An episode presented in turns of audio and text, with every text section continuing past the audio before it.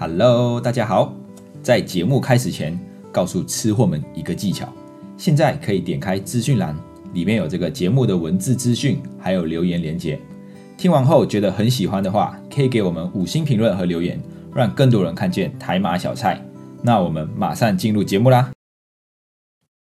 What？我的年终只有七百一十五块，别人长隆领了四十个月，哎，怎么可以这样？太不公平了吧！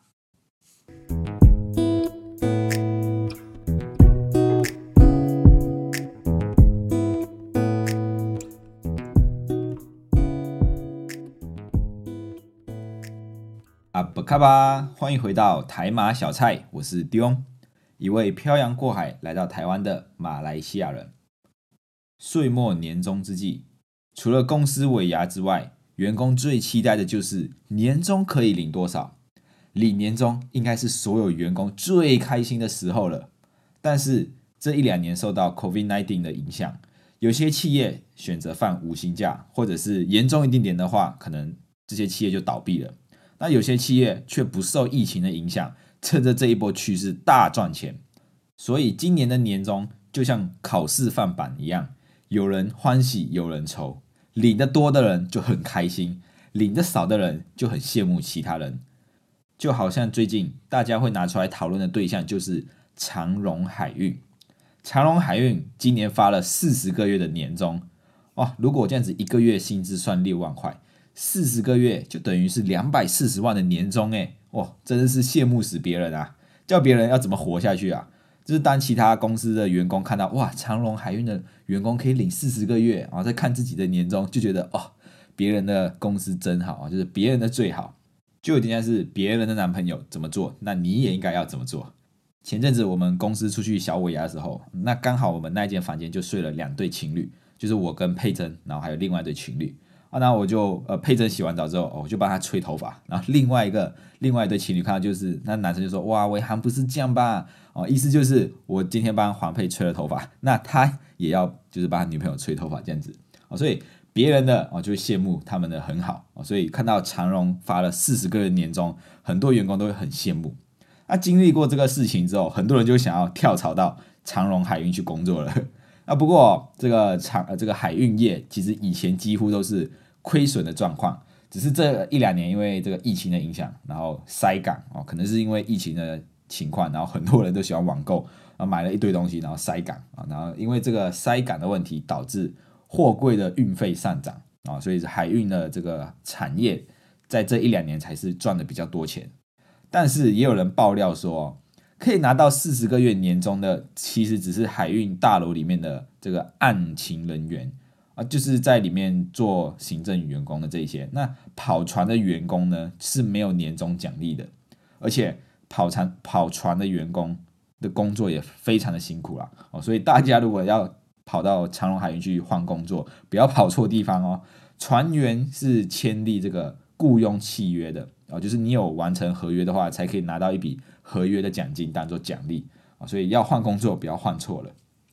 哦，当然看到别人领了四十个月年终，一定会很羡慕。那我呢？我刚才前面说的，我只领了七百一十五块，怎么这么夸张啊？那其实这个七百一十五块的年终是去年的年终啦。那因为我去年到了就是快要接近年末的时候，我才就是进来永浩这一间公司，所以理所当然的哦，这个年终就领的比较少嘛。啊，因为我们年终是按照我们的业绩去做计算的，就是保险公司给我们保金贷公司多少的佣金。那我们就按照佣金每个人的占的销售比例比例去计算，因为我们是保险代理人公司和保险经纪人公司，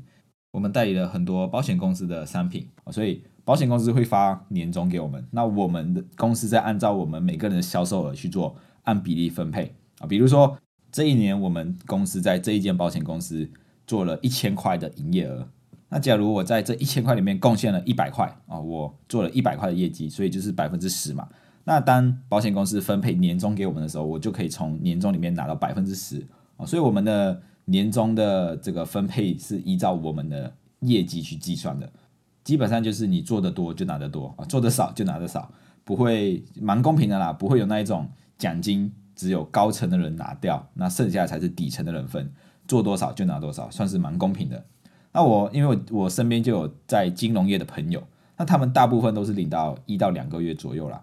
像我们在报章上面看到的，金融业平均领十个月年终，那这种年终就是平均嘛，啊，所以平均就是代表有人领得多，有人领得少。那基本上主管可能主管高层的人都是领比较多的，那低底层的业务员或者是营业员啊，他们领的可能就比较少啊，几乎就是一一个月两个月这样子。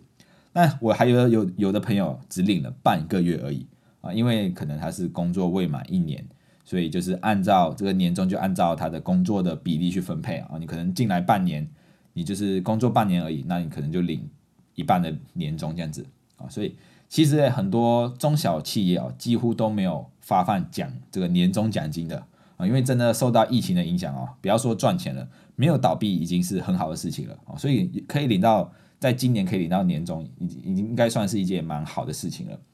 啊，我们就不要因为这个 长荣四十个月呃被影响啊啊，毕竟这个是个案啊，不是每一个每一年他们都发四十个月啊，所以这个个案就就另另当讨论了。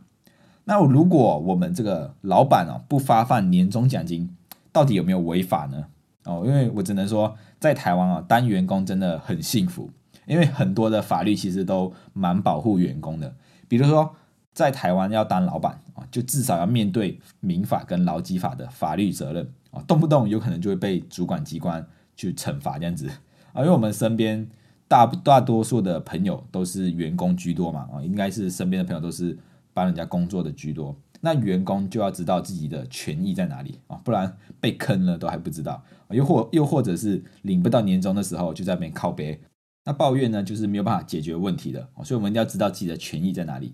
所以呢，到底领了半个月年终，或者是只领一一个月、两个月年终，又或者是完全没有领到年终，那到底可不可以跟老板争取呢？老板不发放年终，又会不会违法这个法律呢？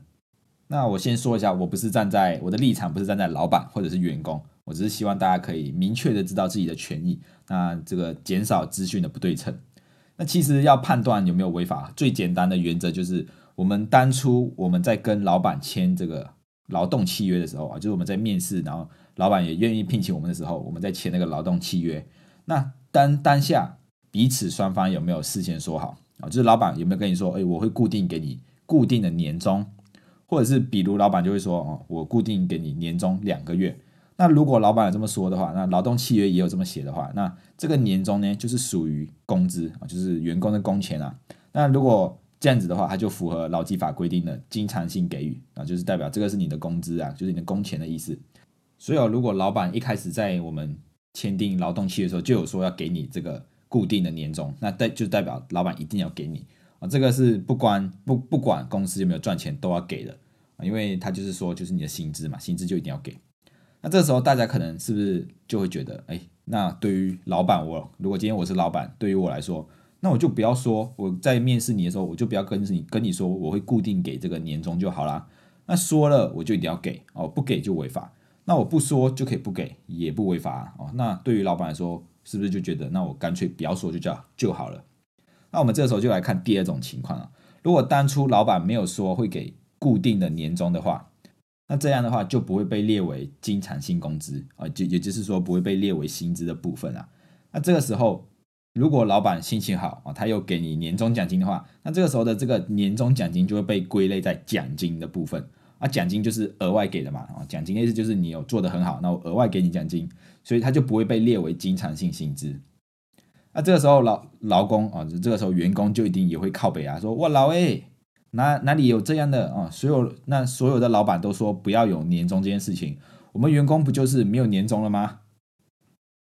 所以我们一定要讲求公平嘛，啊，这个劳基法就会有又有规定了，就是即使老板没有说有年终这件事情，那在某些情况下，公司还是要发年终。那什么情况呢？第一种就是如果今天公司没有赚钱的话，哦，发不发年终都合法啊，没有赚钱哪里来哪里来的钱嘛，对不对？所以我们也要体恤一下老板，毕竟老板是辛苦的，所以公司没有赚钱不发年终也是合法的。那没有赚钱。发年终的话也是合法的啊，所以就是看老板自己要不要发啊。如果是没有赚钱的话，那第二种呢，就是说如果今天公司有赚钱哦，那老板愿意发年终的话，嗯，很棒，这个老板掌声鼓励给他，他有发年终合法。那这一种年终就是像我前面说的，它就不属于是工资啊，因为不是经常性给予，也不是你事先就说好一定会给员工的，那这种就是被列在奖金。那如果今天公司有赚钱，好，他没有发年终，那怎么办？这就有可能会违法咯。啊，这里就要特别注意，即使老板事先没有约定会给年终，但是只要公司有赚钱，就还是要应该发给那些就是你一整年工作然后都没有过失的员工。啊，就是给他们奖励啊，就代表他们今年就做得很好哦，没有犯错，没有被记过什么的，所以就给予奖励他们。只是发放的金额跟比例就是由由雇主来决定，然后发放的名义也不一定是写年终奖金啊，有可能是写什么其他的名义。那这些东西就是要在签订劳动契约的时候就先说好啊，就如果今今年你这个员工一整年都没有犯错，那我会给你什么，给你多少钱啊，给你什么样的奖金等等的。啊，就是这这样的名目来给，这里来帮各位总结一下。第一种情况就是，公司如果我们在跟老板面试，然后签订劳动契约的时候，老板就有说，哦，我会固定给你每年两个月的年终。那这个时候不管公司有没有赚钱，老板一定要给这两个月的年终。啊，如果我们这时候没有收到年终，哦，就可以去跟老板要。那第二种情况就是，公司我们在签订劳动契约的时候，老板没有先说。会不会给劳会不会给这个年终？那这种情况可能就要看公司有没有赚钱的。如果公司没有赚钱啊，那也没有办法。公司没有赚钱嘛，我们要跟谁拿？难不到是老板自己自掏腰包吗？啊，当然也可以自掏腰包也是可以。但是老板不给的话，也不合也没有违法哦。那如果公司有赚钱的话，那就要给这个年终的部分。但是这个年终的金额多跟少，就是老板自己自己规定哦，或者是劳动契约有事先规定的话，那就按照。原定的这个比例或者是分去去分配，所以啊，不管是老板呢还是员工，都要知道自己彼此之间的这个权益啊，就是到到底我们要怎么去发这个年终，或者是我们到底可以领多少个年终？因为在台湾啊，大多数的中小企业都没有一个很完整的福利制度规划，就是也不会特别去规定年终的发发放方式怎么样发，或者是甚至一开始在雇佣。我们在老板在请员工的时候，也不会特别说明有没有年终这件事情。那一般的菜鸟员工可能就不知道自己的权益了啊。因为正正常来说，如果我今天我是刚出社会去找工作人，我一定是抱着那种感恩的心啊，就是有工作好像就可以了，也不会特别到去面试的时候，然后就一就是一开始面试就问老板哎年终这件事情。所以很多人在面试的时候不会询问哎到底有没有年终给付这件事情。所以这种资讯的落差，就有可能会造成员工对于拿到的年终有失落感啊，因为看到长隆领了四十个月的年终，就期待自己的年终可能也有个十个月、二十个月吧。结果拿到手的时候只有一个月、两个月啊，心里难免会有一种失落感，知道吗？啊，心痛的感觉这样子。所以各位不管是老板还是员工啊，在签订这个劳动合约的时候，最好就是双方一定要了解契约的内容。因为大部分人在签订契约或者是在勾选资料的时候，都不太会仔细的看里面的内容。那最后如果产产生这些纠纷的时候，都是依照契约内容去判决的啊。那如果我们当初没有好好的看，那就没有办法去争取了，对不对？那加上大部分啊，台湾大部分都是中小型企业，啊，老板在请员工的时候，可能就只是口口头上说说而已啊。举例来说，像我家人，我。我爸爸开的这个餐厅，那在请人的时候也不会特别跟你说哦，呃，你的年终可以领多少啊？只会告诉你你来这里工作一个小时有多少钱，或者是工作一个月有多少钱，也不会跟你说年终可以领到多少钱这样子。尤其是在马来西亚这种劳动法律没有到很完整的情况下，其实老板跟员工都不知道到底这这些年终啊，或者是要怎么去规范。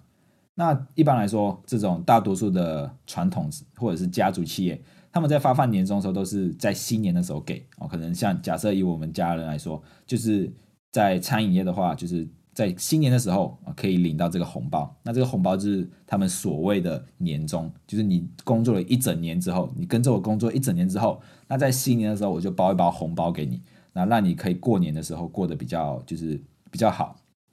过年的时候有一笔钱可以用，这样子啊，就是他们所谓的年终。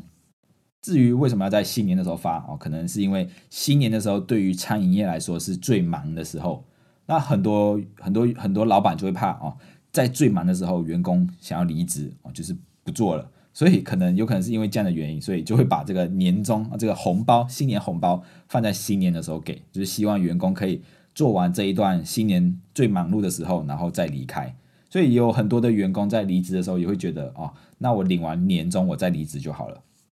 不然如果我提早，可能我在十十一月、十二月离职，我就领不到年终，那我一整年的这个辛苦啊，就就没有年终，就很可惜。所以对于有些人来说，他们离职就会选在新年之后离职，所以新年之后也会出现一波这个离职潮。那到底哦，我们在离职，如果我们今天在新年之前哦，或是领年终之前离职，到底可不可以拿到年终啊？那还是要回归到到底这个年终是属于经常性给予，还是还是属于奖金的部分？如果老板事前有先跟你说好会给，那这个奖金这个年终的部分还是老板还是一样要给，不管你是在什么时候离职。那如果他只是额外给的，就是他是奖金的部分，奖励你的部分，那这个可能老板就可以不用给你了啊。所以对于很多人来说，他们就会犹豫考虑，因为这个年终的关系，待到新年之后再离职啊，就是希望可以多拿一笔钱，多拿一个年终这样子。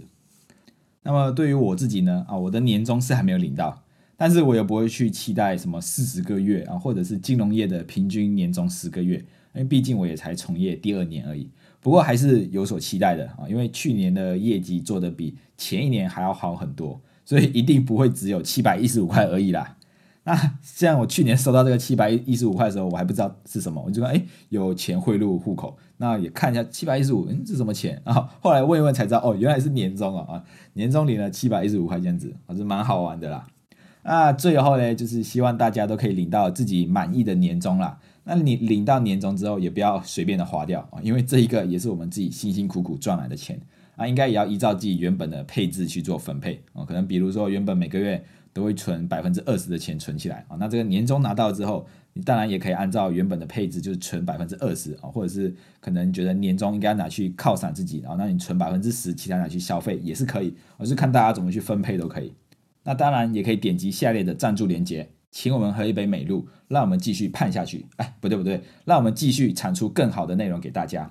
德里马嘎西，好啦，如果你也喜欢今天的内容，欢迎动动手指头，滑到下方的留言处留言，或者是评分五颗星，这样子可以让更多的人看见我们的频道。那你们的支持是我们继续创作的动力。谢谢大家，我们下一次见，拜拜。